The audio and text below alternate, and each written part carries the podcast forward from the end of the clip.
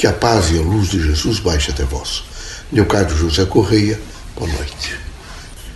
Vejam, meus amigos, a vida da Terra é uma vida em processo de expectativas contínuo.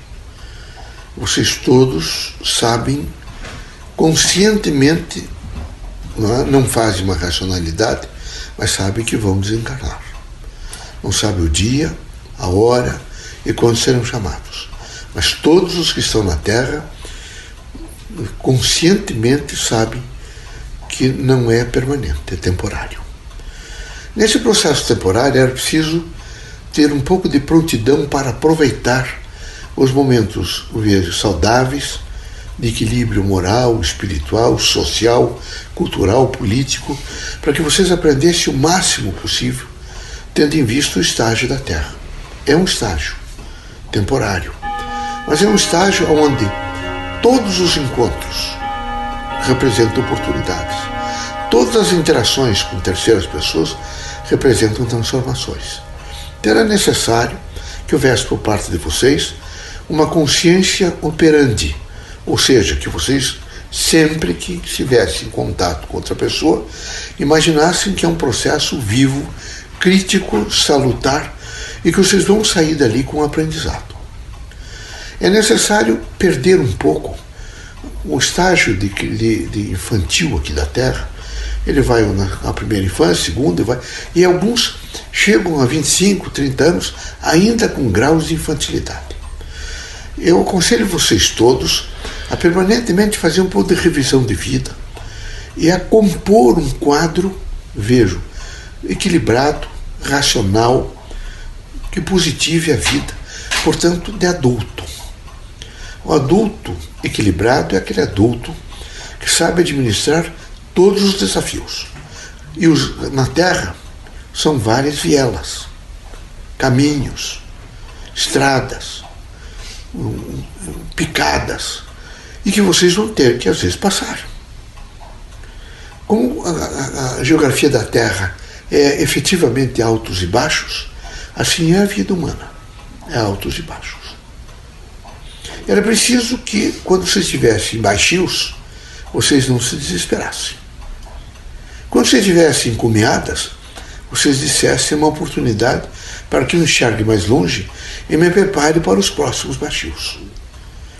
É muito importante nunca perder nem a calma, o bom senso, o espírito crítico e a força da esperança, que é luminosidade nos caminhos. Portanto, ela representa mais do que nunca a certeza do dia seguinte, a certeza da eternidade. Assim era necessário que vocês, com lucidez, é, acalentasse no coração de vocês, nos registros biológicos, espirituais, psicossociais, é, perispiríticos e espirituais, a força da esperança. É uma faculdade que Deus colocou em cada homem para que ele possa superar os momentos de crise, se acalentar e dizer amanhã será diferente. Eu tenho certeza que vou vencer tudo isto e amanhã será diferente. Assim recomendamos a vocês, neste momento, que a humanidade como um todo, uma totalidade, todos estão, nesse momento, a fazer conceitos sobre é, esse vírus que, nesse momento, assola todas as nações do mundo e todos os homens. E todos, é, ou pelo menos um grande percentual, têm a esperança de juntos chegar no dia seguinte saudáveis. Assim é necessário que cada um de vocês não se desespere, não, não, não se coloque abaixo, evidentemente, da própria autocrítica. Sejam sinceros com vocês. Não, eu, nós já passamos, já passei com a minha idade por algumas situações. Já tive momentos difíceis, mas fui, paciente e consegui contorná-los, ou resolvê-los, é? ou chegar a acordos onde eu pudesse realmente vislumbrar dias e dias seguintes. Assim é necessário que vocês, nesse momento, que realmente provoca emoções, uma, dá uma, uma sensação, às vezes, de crises de futuro, vocês eh, vejam, enxerguem e olhem-se bem para o presente. E vejam que ao lado de vocês, desse círculo de vocês, há irmãos nossos sofrendo muito mais. Há os hipossuficientes, por exemplo, que estão na mesma situação de vocês, nos mesmos riscos de contaminação. Só que eles não têm alguns recursos que vocês têm. Vocês, a grande maioria, se alimenta três ou quatro vezes ao dia. Tem água potável. As favelas é terrível.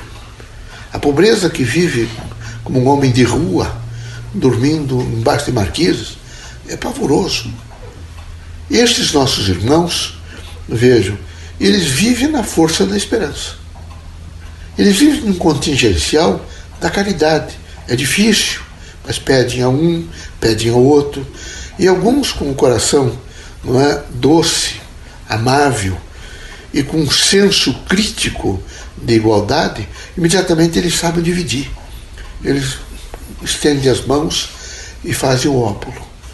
Outros são resistentes, agressivos, é? são às vezes até maldosos, são impiedosos para com os mais fracos. Os espiritistas têm o dever de um olhar benigno. Os espiritistas têm o dever de acalentar na sua vida, portanto, o seu sentimento, pensamento, palavras e ações aquilo que representa a positividade da vida, a alegria, a satisfação, a paz, a harmonia, a saúde. Não é possível que o espiritista, que, que conhece, pelo menos em conceituação, o que representa a eternidade, portanto, a não morte do espírito, representa o processo permanente inteligente de vida, se desespere por pequenos eventos. Vocês façam uma retrospectiva imaginem quantos milhões de anos para você chegar a essa situação é? de estarem, nesse momento, rígidos, inteligentes, preparados. Quantas vezes já vivemos em estágios diferenciados na Terra? Quantas experiências tivemos? Quantos momentos saudáveis e tristes passamos? Isso tudo está registrado no nosso arquivo de vida. Assim, na nossa experiência, eu vejo, não é, de, de ser vivo, pensante, reagente e participante da vida terrena, nós temos um capital extraordinário que basta é, fazer um pouco de exercício corajoso de fé e de prece para que de, de repente isto se assome em formas ponderadas do bem e vocês fiquem mais fortes para o enfrentamento de um cotidiano diversificado. Não devem perder de maneira nenhuma a coragem. Coragem, eu não, não estamos sensibilizando vocês a serem, não é, animais violentos, indivíduos que estão sempre prontos a provocar pancadarias, brigas, isso é horrível. Nós estamos nesse momento suscetibilizando vocês a um estágio é, de, de experiências que vocês viveram para não ser covardes, não ser medrosos, não viver de maneira nenhuma em pânico, mas serem criaturas que sabem expressar, pelo menos diante dos outros, um estágio de ponderação, um estágio ponderado de alegria, um estágio de cautela, um estágio de conhecimento, portanto, de luz e de acertos em torno de uma racionalidade crítica propomos que vocês todos não percam a consciência. Aqui a grande crise é não saber conceber, é não saber perceber, e é ter muita dificuldade de se conscientizar. Vocês precisam, nesses estágios tão complexos, de conceber, perceber e, e, e conscientizar, estar permanentemente em exercício, vejo, eh, racional inteligente. Para que isso ocorra, é necessário a força do autoconhecimento, a chamada expressão de saber quem eu sou, expressão de saber o que eu sei suportar, expressão de saber que o, o meu próximo, vejo, tem capacidade de sentir as mesmas sensações que estou sentindo. Portanto, eu não devo, de maneira nenhuma, querer infligir ao outro aquilo que eu não gostaria de sentir ou de sofrer. Eu preciso ser nessa racionalidade operativa, ter é, conceitos operativos, funcionais, humanistas, aonde eu pudesse olhar para outra pessoa, me apiedar de outra pessoa, ter paciência com outra pessoa e imaginar o seu estágio evolutivo, que às vezes não é o mesmo de vocês, não é o mesmo que eu estou sentindo, e portanto eu não posso exigir que ele tenha a mesma avaliação. Daí a força do diferencial humano e a força da diversidade. Nessa imensidão de indivíduos avaliando diferentemente os acontecimentos, surgem resultantes extraordinárias de equilíbrio. Sejam pacientes, humildes, sinceros. Procurem, na medida da própria racionalidade crítica, entender que estão sendo postos é, algumas experiências e que essas experiências vão enriquecê-los, vão trazer-lhes é, oportunidades de renovação. Assim, não maldigam o momento, bendigam a oportunidade de estarem nesse momento, quem sabe, até se enxergando melhor, pensando mais na natureza e sentindo que a Terra deve passar por grandes reformulações conceituais, operativas, funcionais, portanto sociais, políticas, econômicas, culturais, tendo em vista a integração do homem com o homem.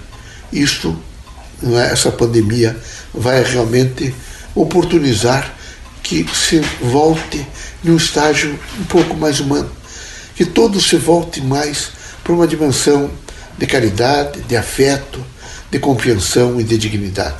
Que Deus abençoe vocês todos, que Jesus os ilumine, que vocês possam ser muito firmes no propósito da vida e no propósito de administrar essa contradição tão difícil, mas perfeitamente operacionalmente posta para que vocês possam administrar. Deus ilumine a todos e fortaleça vocês todos nessa grande caminhada é, da experiência, portanto, do bem, da justiça e do amor.